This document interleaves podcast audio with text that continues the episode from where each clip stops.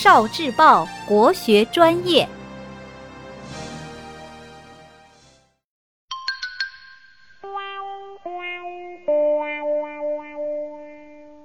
语文加油站：仓颉和甲骨文。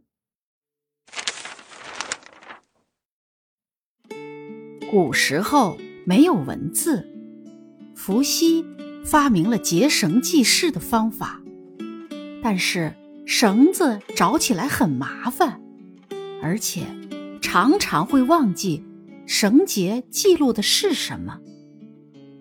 皇帝让仓颉来想一个更好的方法，仓颉想了很久，也没有想到好办法。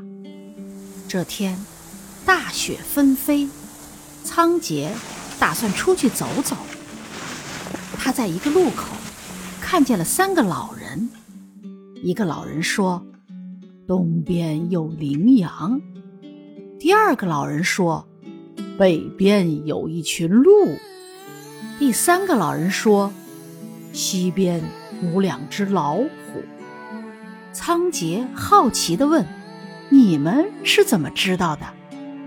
老人们指了指雪地，原来地上有不同的脚印。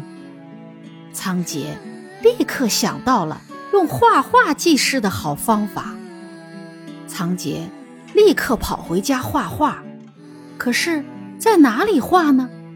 仓颉找到了乌龟的外壳、动物的骨头，从此中国的甲骨文便出现了。